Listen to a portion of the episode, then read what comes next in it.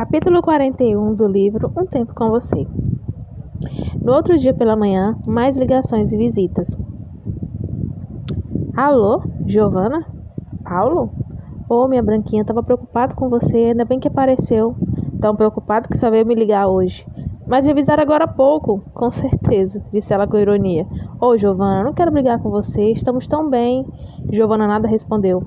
Olha, meu bem, precisamos conversar, matar a saudade. Eu fiquei todo esse tempo aflito sem saber o que fazer. Logo você perdida com aquele esquisitão lá. Realmente fiquei preocupada e eu quero te ver logo. Tão preocupado que em nenhum momento saiu para me procurar. Ô, oh, minha linda, eu deixei isso para a polícia, talvez eu poderia atrapalhar. Até os vizinhos, Paulo, que não tem nada a ver comigo, deram força, distribuíram cartazes, ajudaram na busca, repassaram informações. E olha que dou mal bom dia para eles. Querida, desculpa. Eu pensei que talvez fosse melhor não me meter, porque estava ocupado demais pensando no seu nariz.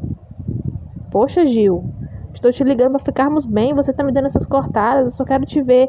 Você não vai para aula? Nos vemos lá, disse ela friamente. Paulo parou de falar por um tempo, parecendo estranhar o comportamento da garota. Por que tá falando comigo assim? Tchau. Giovanna desligou sem pestanejar e de repente ficou pensativa.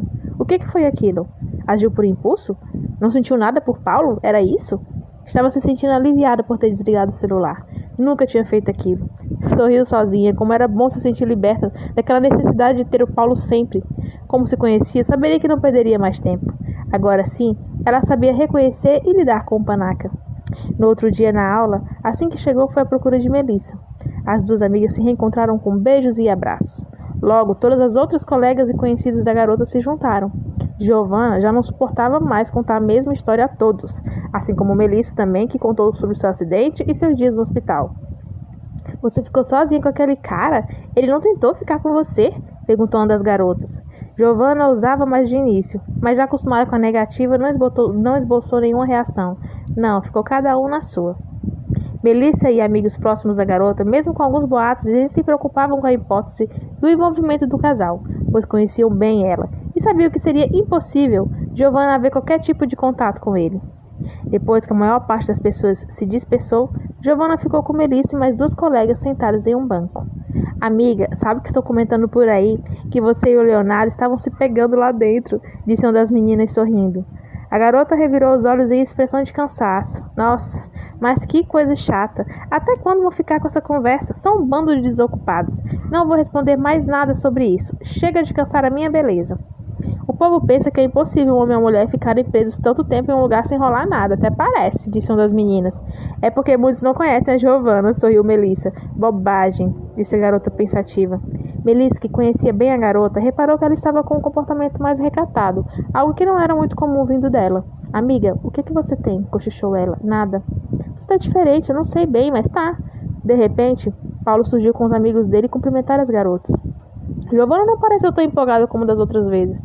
Paulo começou a conversar e constantemente encarava Giovanna, que indiferente olhava para as pessoas que passavam.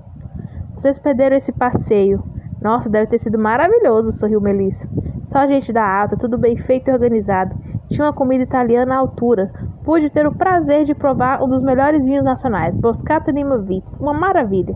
Que bacana. Mas como vocês tiveram esse tempo para passear? Interrompeu Melissa. Uai, uma semaninha de foto não mata ninguém. Vocês ficaram quase um mês? Os amigos do rapaz gargalharam. Cara, só carro de luxo importado, continuou outro colega. Fiquei de olho em uma Ferrari F12, meu amigo, fiquei apaixonado. É linda demais. Indiferente à conversa dos rapazes, Giovanna sentia-se triste. Festas, carros, dinheiros, gastos, luxo, sempre os mesmos assuntos. Não queria pertencer mais àquele mundo. Aliás, já estava cansada de tudo aquilo. O tempo na ilha foi um dos momentos mais emocionantes que já viveu sem precisar de nada que ela aparentemente pensava que era importante. Como pôde aturar tanto tempo aquele tipo de conversa? Não estava nem um pouco interessado em continuar com aquilo. De repente, seu coração bateu mais forte e aquele frio na barriga veio. Seus olhos brilharam. Ao longe, Léo se aproximou com Marina e outro rapaz que ela não conhecia. Distraído, se sentou em um banco e abriu um livro, tirando os fones de ouvido para conversar com os outros todos falando e olhando para ele como se lhe fizessem perguntas, aparentemente curiosos para saber do ocorrido.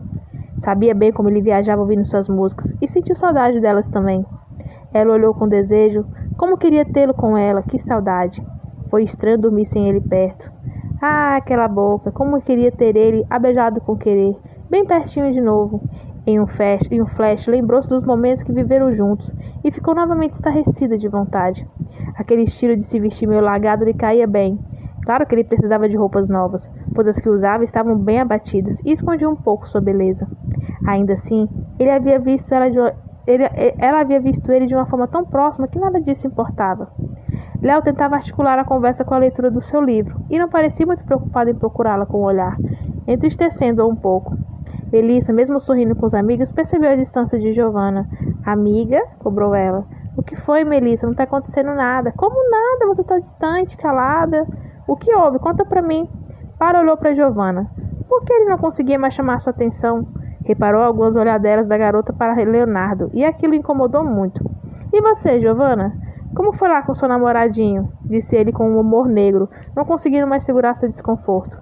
Surpresa, Giovanna olhou com pouco caso. O quê?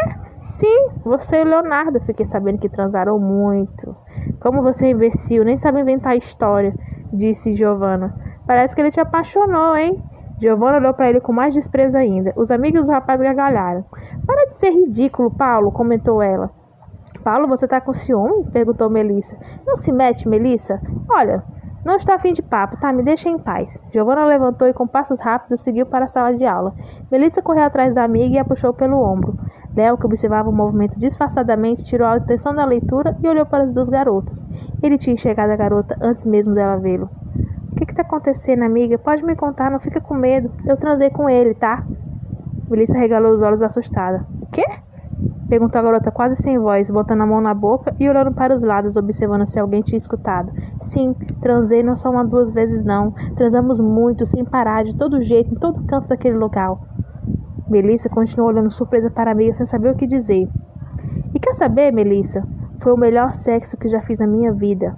Um sexo gostoso, intenso, coisa que jamais senti. Ele é muito bom nisso, 10 milhões de vezes melhor do que qualquer outro cara que eu já fiquei. Ele me enlouqueceu, me fez subir pelas paredes de desejo, me fez ter vários orgasmos. Eu fiquei louca por ele, não só de desejo, não só pela parte sexual, mas de paixão também. Foi só um mês, mas um mês que foi suficiente para marcar a minha vida. Que loucura isso! Disse Melissa chocada. Mas como, mas como as coisas tomaram esse fim? É, quer dizer, como você se interessou nele? É, ele não é nenhum esquisito, interrompeu Giovanna firme. Ele é um cara inteligente, gentil, maduro, do tipo que sabe o que faz. Tão homem, muito mais do que Paulo ou qualquer outro cara que eu já conheci. O beijo dele me arrepia só de lembrar. Eu fiquei louca por ele, foi o que provoquei, foi eu que o seduzi para vir até mim. Eu pensei que saindo de lá, isso iria sumir de mim, Pensei que estava tão intenso, pois estávamos apenas nós dois presos lá, mas pelo menos por enquanto, ele é a única coisa que vem na minha cabeça desde então. A gente cortou todo o nosso vínculo quando vimos que íamos voltar para casa. Ele achou que somos muito diferentes para dar certo, mas isso está doendo em mim. Eu estava até bem, mesmo que tentando engolir tudo isso de uma forma áspera, mas ver ele ali e as pessoas constantemente perguntando sobre isso está me angustiando. Melissa olhou rapidamente para o rapaz que correspondeu e voltou-se para a amiga. Mas como isso aconteceu? É, quer dizer, foi na convivência, eu não sei, Melissa. Quando eu me vi, estava lá desejando ele muito. A gente brigou várias vezes, tentei fugir disso também, mas quando pisquei os olhos, a gente estava transando. É, mas ele, ele que não quer mais? Como assim? Acho que não mudei. Mas você tá diferente, eu sei. E não foi apenas por causa dele. Ficando esses dias lá, eu percebi que fui bem mais feliz e me senti bem mais completa, sem nada do que eu tenho aqui na cidade. Eu não precisava nada demais, eu só bastava uma boa companhia. Eu vi que quero mudar porque eu quero ser feliz. Não estava completa do jeito que eu era. Eu quero mudar por mim. Porque não estava mais me sentindo bem sendo aquela garota consumista, desequilibrada snob. Eu quero ser uma boa pessoa. E ele estava me ajudando mesmo, que, sem perceber. E eu admiro muito as atitudes dele. Amiga, eu, eu não sei o que dizer. Peraí, é, julgamos ele errado, Melissa, interrompeu Giovanna. Eu me senti tão estúpida depois. Amiga, calma. Eu preciso digerir tudo isso. Só me deixa sozinha, Melissa, tá? Eu não tô afim de ouvir a voz do Paulo falando merda e eu nem quero mais ver a cara do Leonardo demonstrando o quanto eu não significo nada para ele. Eu tô cansada disso tudo. Giovanna firmemente seguiu para a sala. Melissa, ainda surpresa, olhou para Léo, que encarava de longe. A garota nunca reparou naquele olhar, e isso lhe fez perceber por que não foi difícil para a amiga sentir desejo por ele. O rapaz abaixou novamente a cabeça e se concentrou na leitura. Encabulada, a menina voltou com passos lentos para o grupo de amigos. Era muita coisa para entender.